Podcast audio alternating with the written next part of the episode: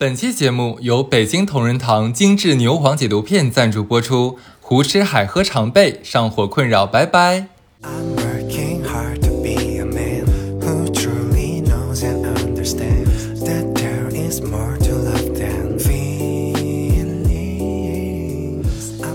大家好，欢迎收听最新一期的《出逃在即》，我是哈刺。我是小乐，刚刚过去的十一假期，不知道大家过得怎么样呢？我相信，对于大部分的职场和学生朋友来说，这一定是一年里面非常难得的一个大长假，对吧？因为毕竟两个节放在一起了。你们有没有出去玩呢？去哪儿玩？玩的怎么样呢？你 怎么有点看热闹的感觉？对啊，因为毕竟是这这种法定节假日出去玩啊，我相信大家应该都经历颇多吧，应该有很多想说的吧。你为什么看着我说这些话？对，因为啊、因为大家都知道嘛，毕竟说假期出去玩，尤其是赶上这种大假出去玩，肯定在路上你会碰到各种各样让你非常烦心、闹心、上火的事儿。没错那这一期我们俩就化身大家的互联网嘴屁了，嘴 嘴替来细数一下那些让人上火的度假破事儿。那我就自告奋勇吧，对吧？就拿我的痛苦让大家开心快乐一下。你说的这个，我给你起个小标题，叫做“配偶”。或者家人的一路比这个同事的需求还难达到，这就是为什么这期起这个标题，就是我跟哈次讲，我说我他妈宁愿上班，我觉得放假对我来说是一种折磨和惩罚。就大家也知道，就平时在我非常繁忙的时候，我其实微博更新的非常频繁，对吧？就像一个就是那种话痨，反复横跳，然后有很多人私信，包括哈次也很担心，我说最近你出奇的安静，你到底是怎么了呢？就是是密码又丢了吗？这也是我的常态了。一方面呢，我觉得就是整整个这个状态就不对，就节奏完全打乱了。为什么？这是怪哈次，我给大家讲，我对。就是在这个长假之前呢，哈次我老怕我们仨搞了一次小团建，这个小团建实在是太开心了，就是好朋友。你看哈次又好玩，我们仨又贼能吃，贼能炫，康康吃。然后哈怕老怕又会拍照，会开车，我们仨这个小团体，然后一路欢歌笑语，不要太开心。然后很多事情呢就很寸的化险为夷，解除了很多困难，就是。很开心，很舒服，你会觉得朋友是如此的重要，而且我们又避开了十一，然后人又不多，然后三亚又属于那种淡季，又开心又性价比很高，然后一路服务都很好，就觉得哇美哉美哉，太开心了。结果这个一结束呢，我工作上就出现很多烦心事儿，然后再加很多不顺，然后我这个十一假期又是跟自己的家里人在一起，两相一对比，就简直是这边黛玉焚稿，那边宝钗结婚一样，不亚于这样的一个对比了，就太痛苦了。我觉得不如让我去上班，实在是太闹心呢。你怎么笑这么开心？反正我又没有班上。然后，然后就我给大家讲一下，就是听过我们节目的人应该都知道，就是我有一个四姨，就是大姨，就是这个姨就非非常的作。然后呢，我没有听过节目的人呢，我给大家简单讲一下，因为我这个阿姨是一个什么情况呢？是我们节目的老演员了。老演员，对，就是她一个人可以撑起一个宇宙了，不亚于安陵容了的。她首先她七十几岁了，但是因为她。她的老公早年去世，这样这样的一个身份会加重大家对你的对你的怜惜，就是觉得她是一个人生活嘛，没有老伴儿，所以大家对她偏爱疼爱一点。再加上呢，她这几年身体不好，就五十几岁之后得了糖尿病，那身体不好，再加上丧偶，大家会跟她更偏爱。这就算了，她的儿女不但孝顺，对整个家庭成员都很照顾。就比如说我出差去到了他儿子的城市或者他女儿的城市，我会得到很多的照顾，或者是啊，我只是微朋友圈或微博看到你来了，你怎么没跟我说呢？我给你准备了什么礼物啊？你来吃饭。他的儿女实在是太好了，就大家会对他的爸妈就就对他的妈妈这个样子作精也就原谅了。再加上什么？她是个美人，她是那种真真正正的大美人。因为我是老家是吉林人，吉林有个长春电影制片厂，嗯，她是在我小的时候走在路上会被长春电影制片厂的人说你要不要来我们店，要不要来我们这儿演戏？就漂亮成这个样子的大美人。嗯，还有男的，就是因为我哥哥的身体不太好，那个时候会有他的同事自告奋勇的说，我我虽然我虽然知道你结婚了，但我很爱你，我能帮你接孩子吗？我知道你还 就美到这个程度，所以说。就是各种的硬件和软件条条件导致他可以作，因为所有从他出生到他长大到他这一路，所有人都在偏爱他，所以他就养成了世界围着他转。他简直就是我老家的蔡国庆。就真正的老公主。就绝对的公主，就是那种公主驾到，就是到哪里都是有人迎接的。我给大家，我忘了我以前在节目里讲没讲过，她每次回老家是到了饭点，一定会有各路人马来接他出去吃饭的。他那些到现在还爱他的七十多岁老头儿，就是同学还是爱他，捧着他，把他当公主，每天换着花样说：“我老家又开了这么这么这么个饭店，你要不要来吃？”这个样子的。因为她的一切需求都满足，就是我头一次感觉到上班的需求还是能够千方百计的用这个困难解决另一个困难。但是老公主的问题是我解决不了的。嗯，就我给你举个例子，就是你你很难取悦她，怎么可能这么难取悦她？她有糖尿病嘛，所以就我跟他说，我说哎，那个姨那个公主就就叫公主，别叫姨。我说公主，那个老公主，你有什么想吃的吗？然后他说，嗯，因为他在国外很多年，他他的女儿在国外嘛，他说，嗯，我觉得在国外待久了，什么都挺想吃的，吃什么都行。我想说，哎，如此平易近人，就有点受宠若惊。老奴真是不知道如何是好。是信佛了吗？我说老奴不知如何是好。我说那随便都吃，那国外肯定吃的都是西餐什么。那想不想吃点家乡？我说那我们去吃个东北菜，我带你去吃铁锅炖吧。然后他就露出那样表情啊，我东北人，你带我去吃东北菜，那除了东北哪儿东北菜会好吃呢？因为我们这一起过假期嘛，我一下子就给我打了个我。就这样抽自己个嘴巴，你想简单了吧？哪有那么好取悦？我说啊，那东北菜不吃，那我们要不要吃吃上海菜什么的？他说你忘了我有糖尿病了吗？上海菜那么多浓油赤、酱油油炸的，我这个东西吃不掉的。那也没有什么，你给我点个随便的青菜就行了，剩下你们吃吧，我反正也吃不了几口。你这话一说哎，，这个小弦外之音我还能听不出来。我说，哎，现在上海很流行吃什么贵州菜、云南菜啊？我们去吃吃这个东西吧。他说，嗯，那些东西吃都是一个调味料，就是很多都是那种。他说，嗯，没什么意思。我们这种病人还是想吃一些食之本味。那粤菜了，只是对，我说那我们要不要吃一些粤菜和什么？他说啊，那我们就因为前一天是我们两个人，他说只有我们两个人，那有点浪费。我说没什么，就吃吃吃，没有什么浪费不浪费。他说嗯，但是那种东西呢，就太清淡了，我觉得好像我有点不太吃得下去。然后在国外，我说要不然这样吧，我们去吃个西餐。他说啊。国内的西餐那可能不是什么正经西餐嘛，毕竟我在美国刚回来，我当时真是想说，小乐，小乐，刚刚是谁说好像容易了一点？是不是太久没见到你的公主？公主殿下，你已经忘了她是什么样子？我就绕了一圈，我又不知道要吃什么了。那你只能跟公主殿下说，公主殿下，我们一起来张大嘴巴，然后来一起吸收这个西北风。我当时就就我真想抽自己嘴巴，我就就不懂就。没有一个满意，就是最后是在委委屈屈，我求着他吃了这样一顿饭，我就哄着他吃完了。而且那顿饭，因为我来来回回跑三跑四，我还把自己摔了一跤，我还给哈斯看了一眼，哦对，摔到大腿都青了，这就算了。然后那个，因为他一直在国外嘛，就是他是有那种睡前想喝一点红酒这样的习惯的，嗯就觉得可以软化血管，然后身心愉悦。我觉得那个时候我也是需要一点酒精了，就是让自己赶紧晕倒吧，就是不想面对他，我就是那就去喝酒吧。然后我们就去了那个餐厅，你想，你已经本着想哄他的目的，你肯定不会点便宜的，对不对？对就餐厅你点了个好一点的。然后呢，我这个老公主喝了一口，说，嗯，这个品质的酒呢，可能在国外也就是十美元左右的一个餐酒的水平，那个酒呢，大概是十美元的十倍还不止。他这么说你就已经很窝火，你也不好说什么。我说对对对，其实很多人也喝不出来嘛，就喝酒嘛，就是您喝得出来，我也不能，我我总是要在老人面前装出一副自己平时不不胜酒力、滴酒不沾的这样一个小公主的一个形象，毕竟她是大公主。他说对你喝的少，可能也喝不出来，这个我一喝就喝得出来。他里面就开始说一些术语啊，我喝的一般都是国外得过什么奖的，什么新世界旧世界。我想说呸，老娘喝的，老娘你喝多少你不知道哎。我说嗯嗯，对，果然大姨是见过世面的大女人，就公主就是公主啊，她就这个样子。然后呢，她会看我们，她很久没见面，她给我准备了礼物，她就会说，她就是那种那种雀跃的眼神。这一关幸好我妈给我提前早有说，就我给她准备礼物，不然的话我不就失礼了吗？公主给我准备了礼物，等一下，就是你你他来你的城市，你接待他，然后你还要给他准备礼物因为他给我准备了。啊。对他给我准备了一个小礼物，然后他还要扭着双手，你知道很多人就是很喜欢那种反脚手，他要反脚手，我就跟他对脚手，我们两个就像两个脚手架一样。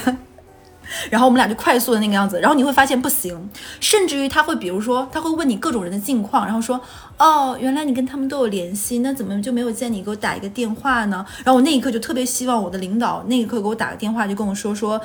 小乐，你这个是我工作，我现在觉得工作是我的避难所，只要有工作，我就能够就跟他们远离，不那个什么。反正就有的时候你会觉得上班也挺好的，就你可以不用理他们，然后我就拿工作来排解，然后你会发现跟朋友在一起永远是最开心啊，。那是必须的了。OK，我们说第二条啊，第二条就是我们秉承着这辈子可能来这儿一次的这个信念，哎，一到这个地方就疯狂的胡吃海塞，往死里塞，往死里炫，就怕再也吃不到这么地道正宗的东西了，嗯，对吧？对我我就感觉这个就是我，这个就是我，因为以前我还算是年轻，就体力比较壮的时候，爱到处溜达。但那时候就想说，世界这么大，可能很多地方我可能这辈子也就能去一次了，对对对不会再来了。对吧？然后就想说，那既然来一次，那我尽量就把这个地方好吃的好玩的一定全都玩完，全都吃掉。这导致怎么样呢？你知道我的胃一直是小鸟胃，但是呢又想。把所有东西全塞进去，哎，就经常就是说强行塞是这样子啊。我给你举个例子吧，当年还在上学的时候，我跟我的啊同学好朋友，嗯，我们两个人就去德国玩了嘛。真的众所周知，德国菜跟东北菜基本上是一样的，对，异曲同工，简直是 炖肘子、炖猪蹄儿，然后酸菜，还有血土豆、泥 各种大香肠，对，就差饭包了。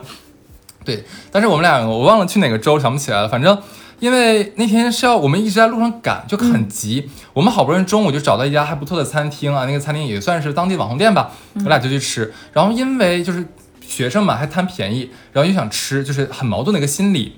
我俩就订了一个套餐，那个套套餐呢，就是当然是比你拆开卖是要便宜很多的嘛，但是它里面有三个肘子，网红店吃肘子，两个人嗯，三个肘子，当地很有名的，对对对。然后三个肘子是真的很多。我那个朋友呢，就是比我还要瘦，然后我那个时候是一米八二，一百二出头，所以我也很瘦，我俩的根本吃不完那个东西。你俩都没有肘子沉，可能 走开了。然后，对，然后然后那个点上之后，我寻思说，那咱俩怎么办？吃不掉哎，吃不掉不好打包吧？因为那个时候脸脸还比较小，脸皮比较薄，又跟外国人嘛不太好意思怎么讲打包，嗯，就是又不好打包怎么办呢？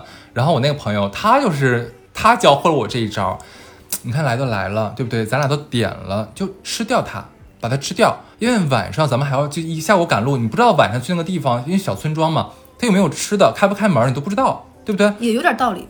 你现在吃饱了呢，能顶到晚上，晚上不吃的话，明天早上咱俩都都没事儿。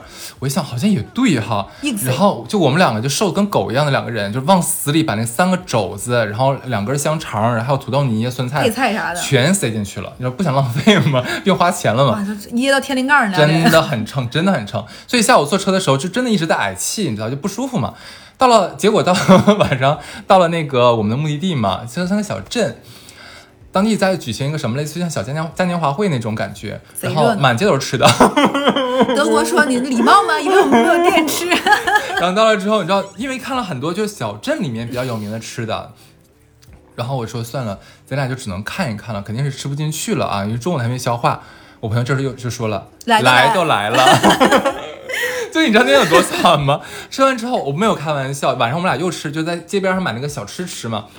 哎呀，就是难受了不止两三天，真的就很难受，而且第二天早上的时候就拉不出来，不知道为什么很奇怪。你有没有类似的经历呢？哎，我跟你说，我刚刚想说，你这种情况真的是因为年轻，嗯年纪大你得难受到不行。你得进医院，对，得去医院。对我我跟你这个还有点就是就是因为我也很爱装嘛，就是一般我去每个地方，我肯定想要去收集一些跟别的游客与众不同的，而且肯定是想再吃点当地的那个什么。我特别害怕去那种就是以美食著称的地方，比如说国内像湖南、四川这种的，首先就是重辣重油，就非常非常的顶人。然后吃完这个东西呢，又很不好消化，但是又本质你刚才说那个原则，就来都来了，能不吃吗？然后我会搜收收集很多这个东西。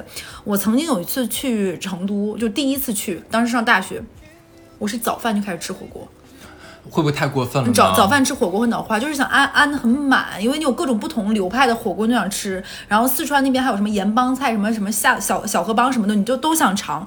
然后吃到后面的时候到什么程度了呢？就你的嘴里会起泡，就是那种看起来不起眼的小白点儿，但实质上特别特别难受。到这个程度呢，就硬吃，吃的时候那感觉喝水的时候经过那个水流到那个小白点儿就疼，而且很多那边的菜都是那种辣的，还是烫的，完你你就龇牙咧嘴在硬往下吃，然后很难受，但没办法，你馋。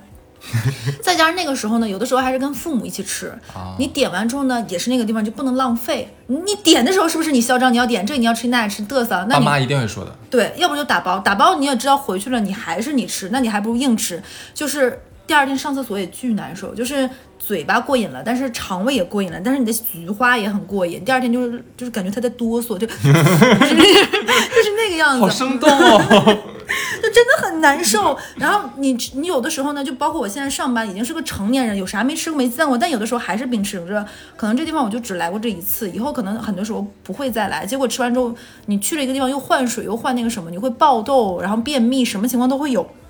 结果呢，本来是想旅行的时候放松身心、开阔视野，怎么怎么样？结果这个假期把你搞得又疲惫又累。就比如说我跟我那个公主的这个假期，然后一回来你还得调整自己的状态，不然的话你没有办法上班，你的领导也会觉得，哎，刚放完假你怎么比上班还死鱼脸？对你去做什么了？我就做兼职了，就很难调整。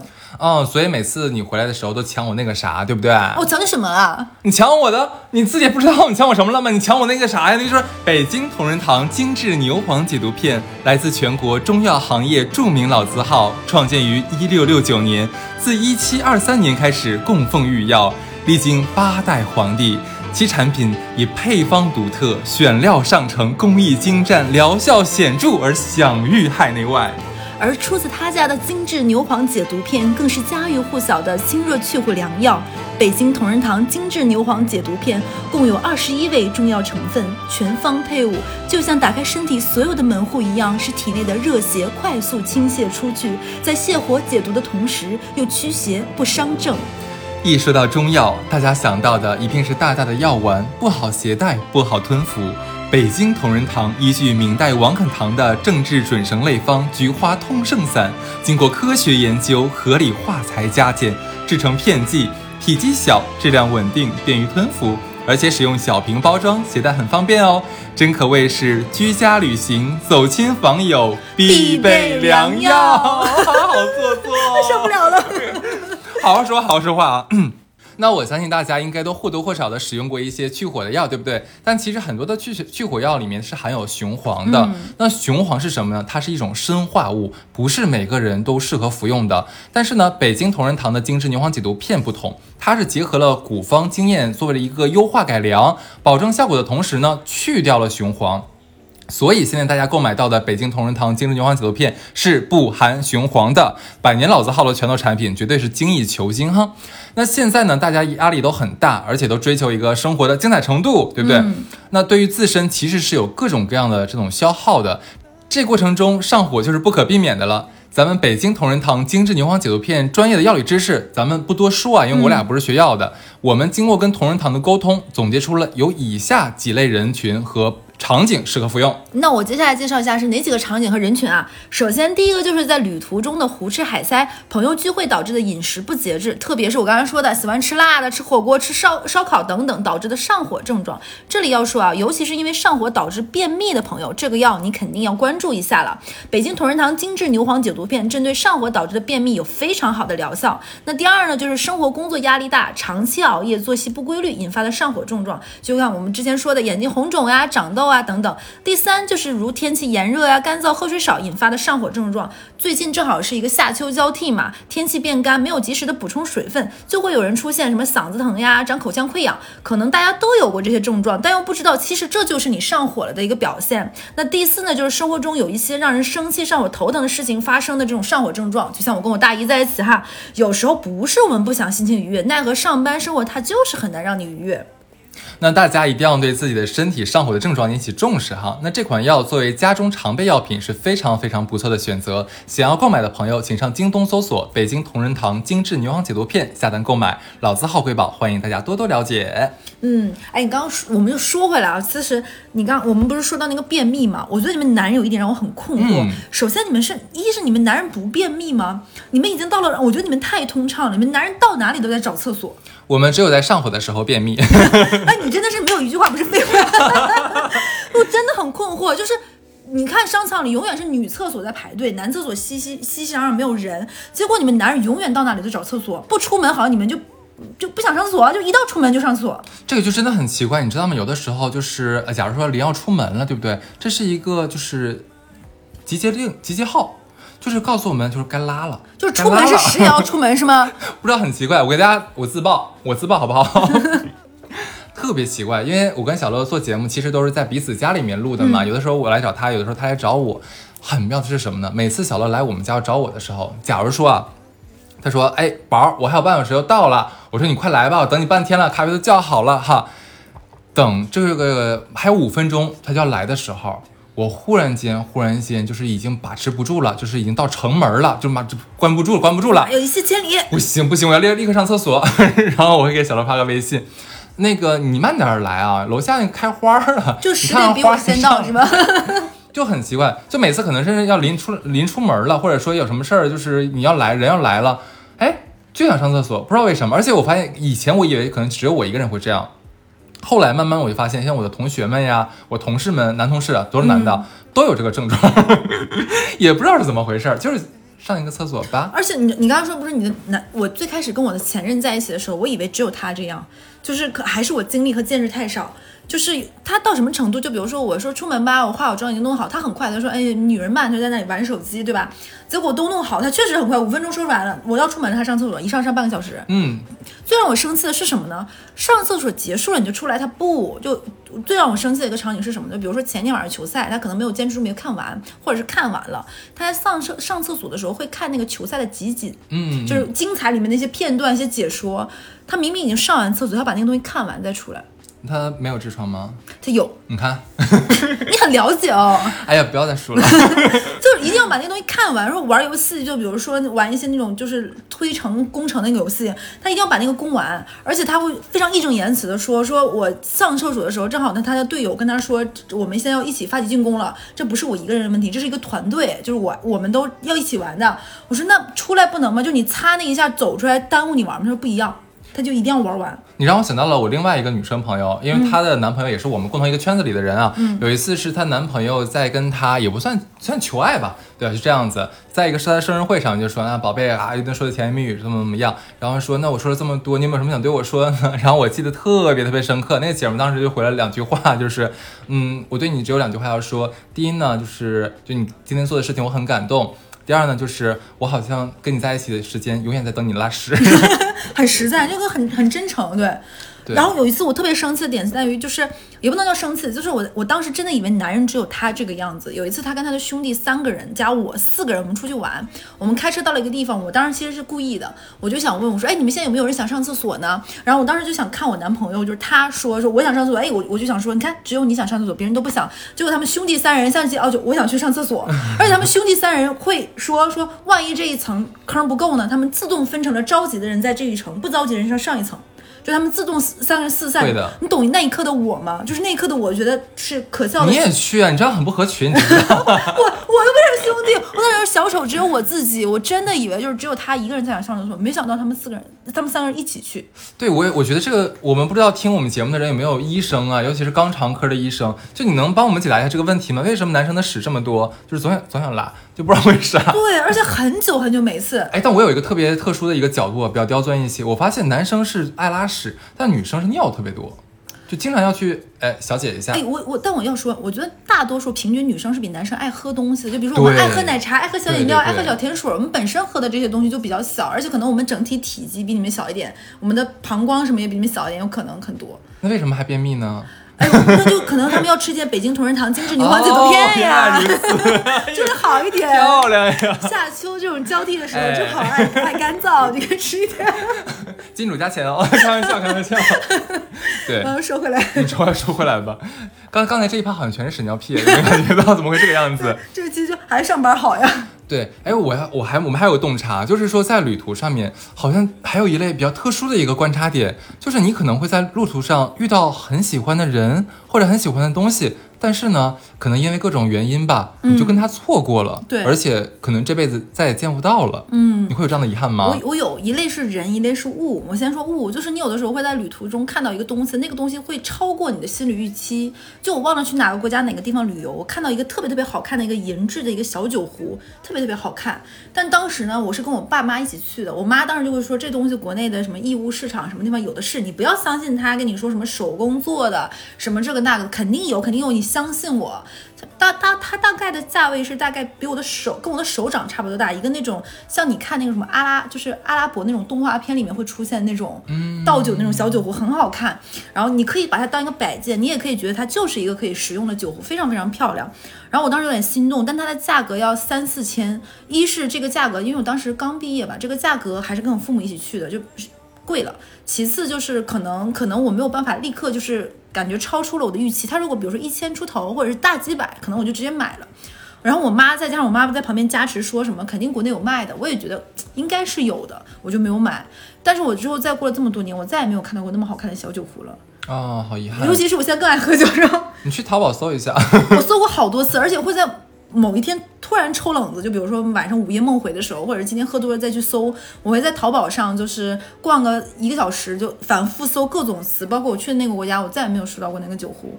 你还能想到他，就想起来他的样子吗？就是一个他有点像看你小可以把它。画出来，然后拍照，让我人家搜索我在想着后面可能可以要定做一下，对然后就很多时候就会就会有一种感觉，我那一刻突然明白为什么他们说好好像每天晚上到半夜，同时有多少人在线登录淘淘宝，但并没有买东西。我想说，那说、嗯那说的不就是我？对我就是这个样子。我觉得你说的这这个例子简直是，我觉得爱出国玩的人，这种遗憾应该是多到无法计计数的哦、你想以前爱出国的时候，那个时候主要是我觉得是太年轻了，什么都不懂，知道吧？嗯有有的时候漏摆漏摆在你面前了，你都不知道那是漏，这是最遗憾的一件事情。我给你举个例子吧，当年是我跟还是哎。就是跟那个一直跟我说来都来了，把我俩撑死的那个那个那个朋友，就是他，就是他。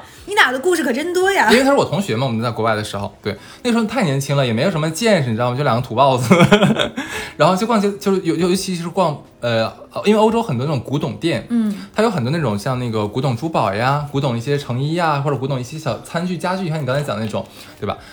其实里面有很多我们我们现在懂了的东西，但现在可能已经是我们买不下去的东西，可是那个时候没找那么贵。贼便宜，就地皮价，你知道，有的有的时候我我我俩在聊聊天的时候就想，哇天，那个时候真是没有文化，但凡是知道一点的话，可能现在你家财万贯了，可能都已经是，这真的是不懂投资。眼光，嗯对，那你有人吗？就是特错失的哎呀人，有的，我曾经在你不要说旅行了，你记不记得有一次咱俩吃那个大排档，遇到了我们今年最帅的男孩儿，嗯，对吧？是一米九几的大男，帅贼帅的大男孩，我完美身材我，我就看了好几眼，然后我就眼神跟哈斯说，我跟哈斯现在已经到了不用讲话了，就嗯可能我们俩友谊再进化一下，就可以靠眼神完成那种大段大段的独白。现在我俩基本上就是他说两个字，我就说懂了。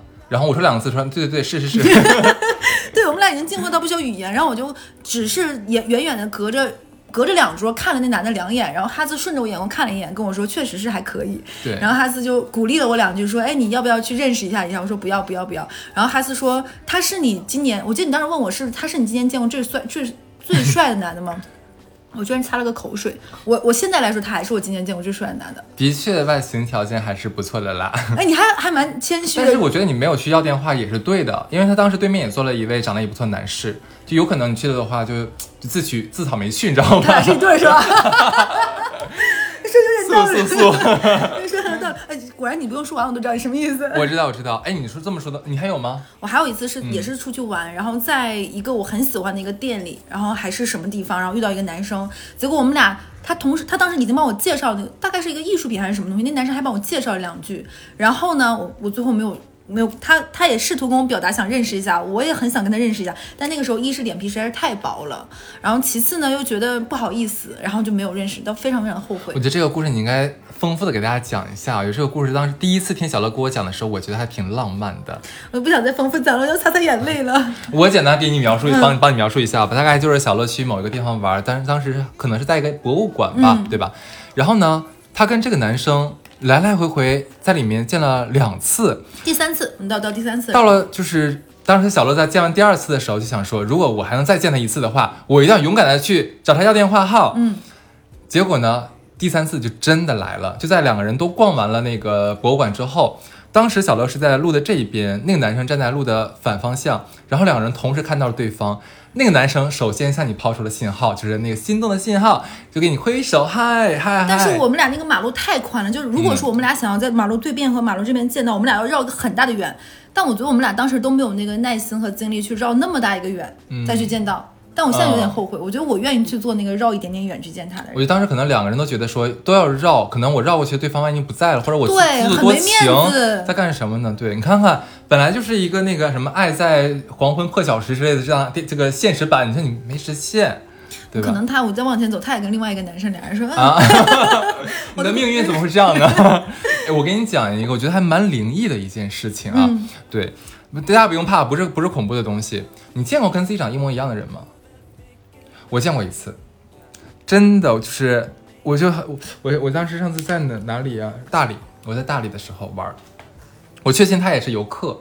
当时呢，就是在洱海旁边，因为当时好像是个十一朋友结婚、啊，烦死了，十一结婚，然后 然后就是参完婚礼之后，我们就自己在那个海边玩嘛。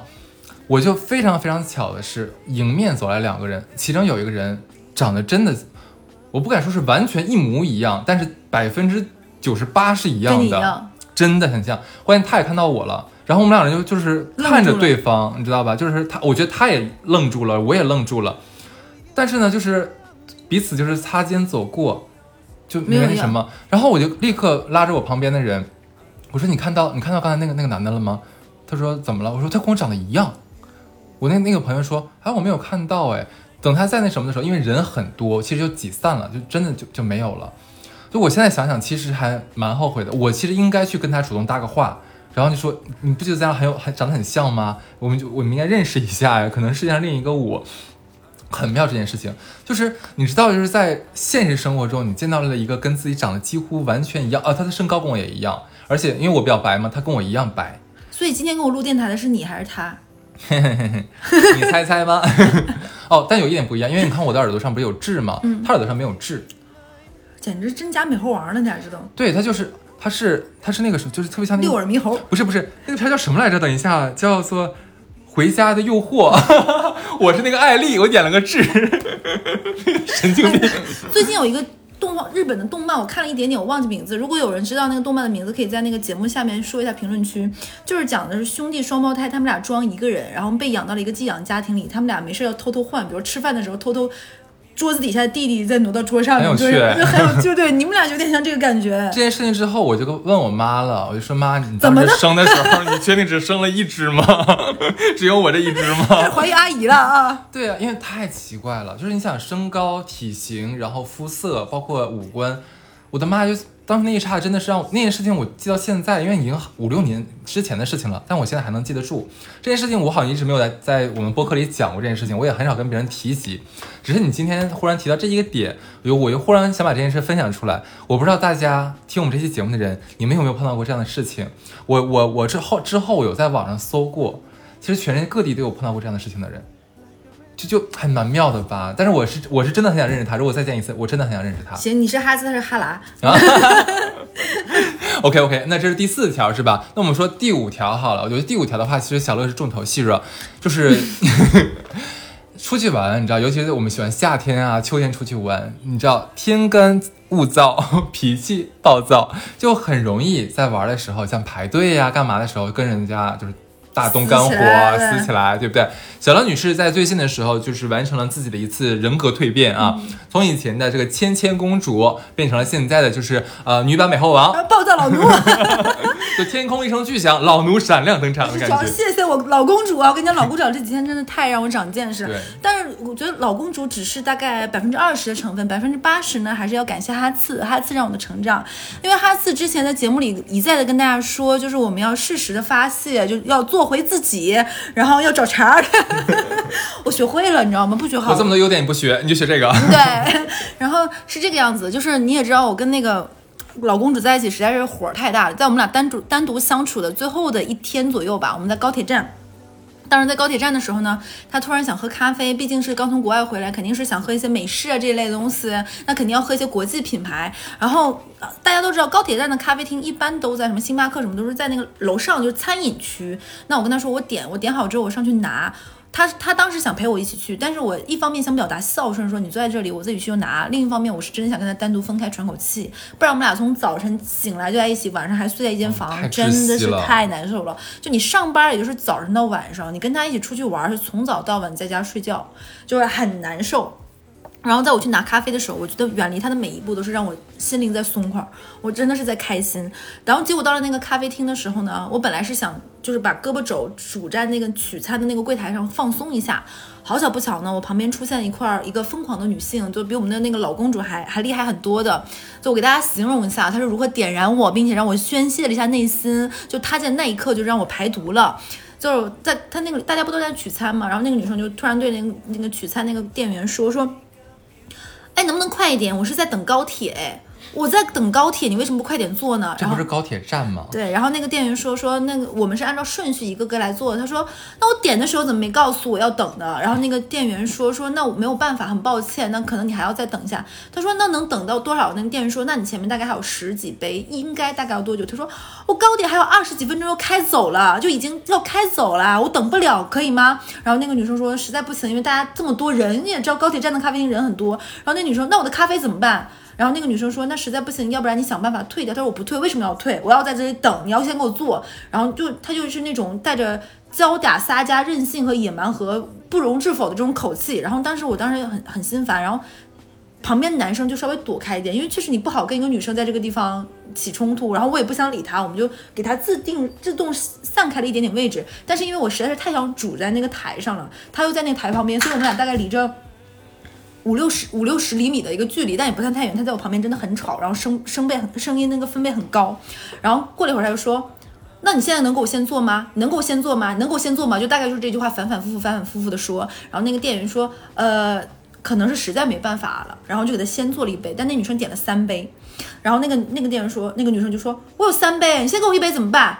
我那我那两两杯怎么？那我这杯要坏了，我等不了，然后就变成很尴尬，骑虎难下。你还不如不做这一杯，你先做了一杯，还有另外两杯。然后那个女生说，那可能另外一杯要再等一下。那女生说，我不能等呀，我高铁，你看我高铁，我高铁就是大概就是不能等，我要快，要高铁，还有两杯怎么办？就反复这三句话，反反复复，再加上无理取闹和为什么你要让我等，我要投诉你。他为什么要为难一个营业员？关键人家没有做错事情啊。对，就你不能懂为什么，但我那个时候已经到嗓子眼，再加上。我的公主老公主一直还在群里在发一些奇妙的那种健康养生的知识，觉得我没有很好的孝顺，我已经快炸了，你知道吗？对。然后这个时候呢，他突然这个女生又来了，说，呃，我的那杯，哎。这个人点的是摩，他他前面有一个人点的也是摩卡星冰乐，他也是摩卡星冰乐。他说，那你可以把这杯先给我吗？我就又好了一杯。然后那个人说不行，因为我们那个餐上都会有取的码，那个东西顺序是。就凭什么要先给他呀？大家都在排队。对，而且那个码上是有顺序，那个店员就说不行，因为我们是按照凭这个码取的，这样会乱的。然后这个那个那个女生就说。你就这么几杯咖啡，你都能搞乱？你是怎么做你的工作的？有什么好乱的？就倒这么一杯，你你你怎么怎么样就开始说这种话，就是你你有什么不能捣乱？你就是你就是在找借口，你凭什么不能给我拿？然后那个那个人就说我们那个马上每个就比如说这一杯是心想事成来取取餐码，那一杯什么快乐如意不行。他说那你就跟那个人说这杯先给我的，他来你再做呀。然后那个店员说不好意思，因为我也没有办法确认那个客人是来了还没有到这个位置上还要再来，我没有办法给你，我要按顺序。他那个杯是一杯杯在他那个下面画了放个等嘛，然后就他就无理取闹。然后这个时候他就说。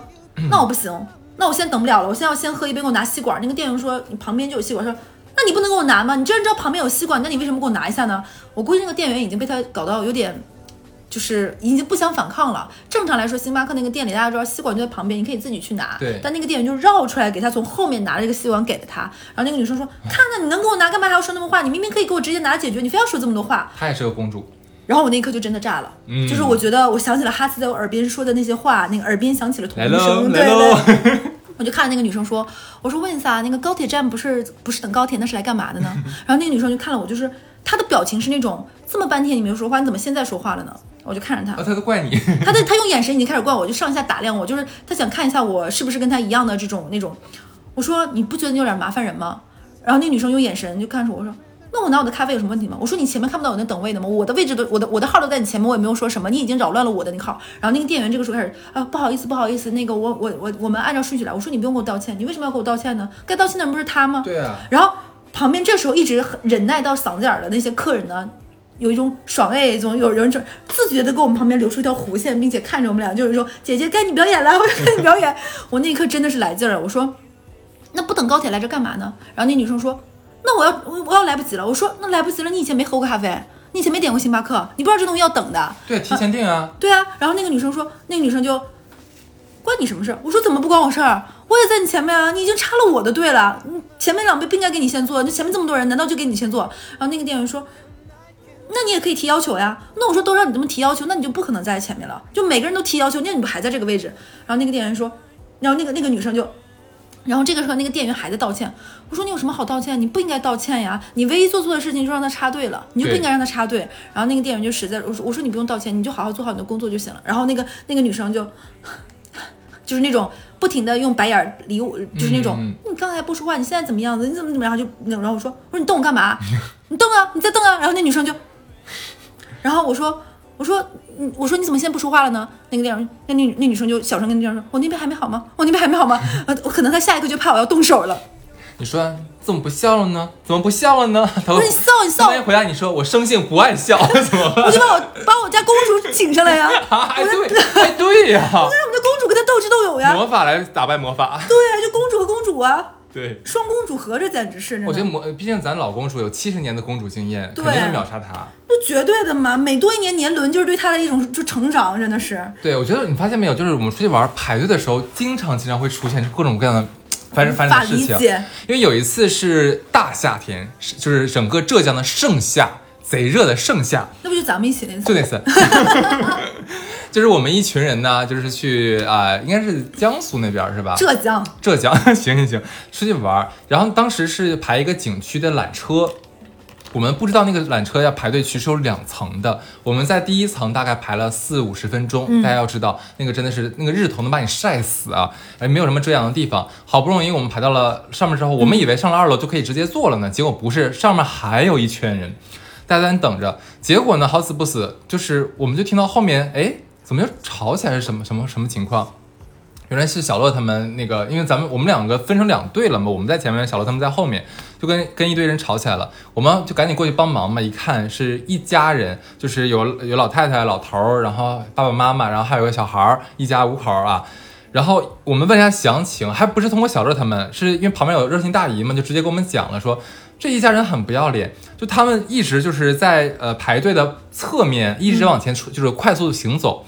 就是开始呢，后面的人以为他们可能是前面已经排好队了，只是他们赶过去，因为这个其实也不应该。但是呢，因为在在在国内人多嘛，有的时候就睁一只眼闭一只眼还有就是。可能就是一家人排队，有一个小孩突然想去上啊厕所，对对对对对这也没办法。虽然说实话这样也不对，但是我们也就相对来说理解了。，平时这些大家也不会太计较，但是发现不对，哎，就他们好像前面没有人，因为仔细你算一下，一家人整整齐齐全在这儿了，对，然后正好是被小乐他们那一块人就拦住了，嗯，然后那群人就那一家人还在狡辩，说说啊那个我们我开始撒谎嘛，就说什么啊我们前面有人，然后就问你们人在哪儿，你给我指出来，你喊他，因为我们已经在最最最上面那一排了嘛，前面就是缆车了。他们就不喊，然后后来就就是就吵架说啊，我们就有有孩子有老人怎么样，就奇了怪了，谁没孩子谁没老人？什么老人？真有一次凭什么让你？而且你知道不打招呼，直接咔咔往前走，就一点脸都不要一家人，你知道吧？而且带着孩子，你就这么教育孩子呢？就很奇怪。然后小乐还有我们就直接加入了，就是讨伐大军，嗯两个主播，再加上一堆就爱吵架的大妈，就一直在骂那一家人。虽然说也蛮生气的，但是骂他们就也蛮开心的。对我们从来从头到尾没有任何说脏字，就是说，首先你确实你承不承认你插队？嗯他们前面一直在狡辩，不承认他们插队。嗯到最后他们就说，那我们有老人有小孩怎么办呢？这么热的天排队，我说那。而且我们那一村人里面也有老人，就我们旁边。对。那个老人比他们还老，嗯。然后我说那这不是老人，他们不排队，然后那个那个老人排队，那个小孩儿就是没没没插队的人，那个小孩儿已经排队排累排队累到就是那种耷拉在老人怀里，然后浑身满头是汗。我说人家不也是正常排排一个一个多小时排到这儿吗？凭什么你就插队？然后他就露出一种反正都已经让我们插队，前面人都没说话，为什么你们要这么说话呢？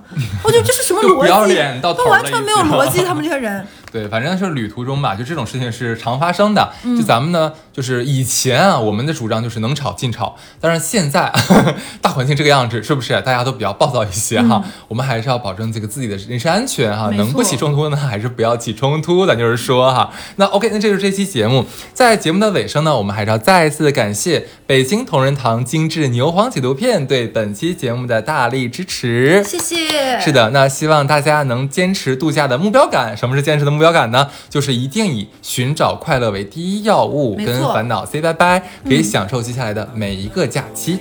那希望大家在假期都少遇到一些公主，多一些快乐。没错，那这期就这样喽，拜拜拜。拜。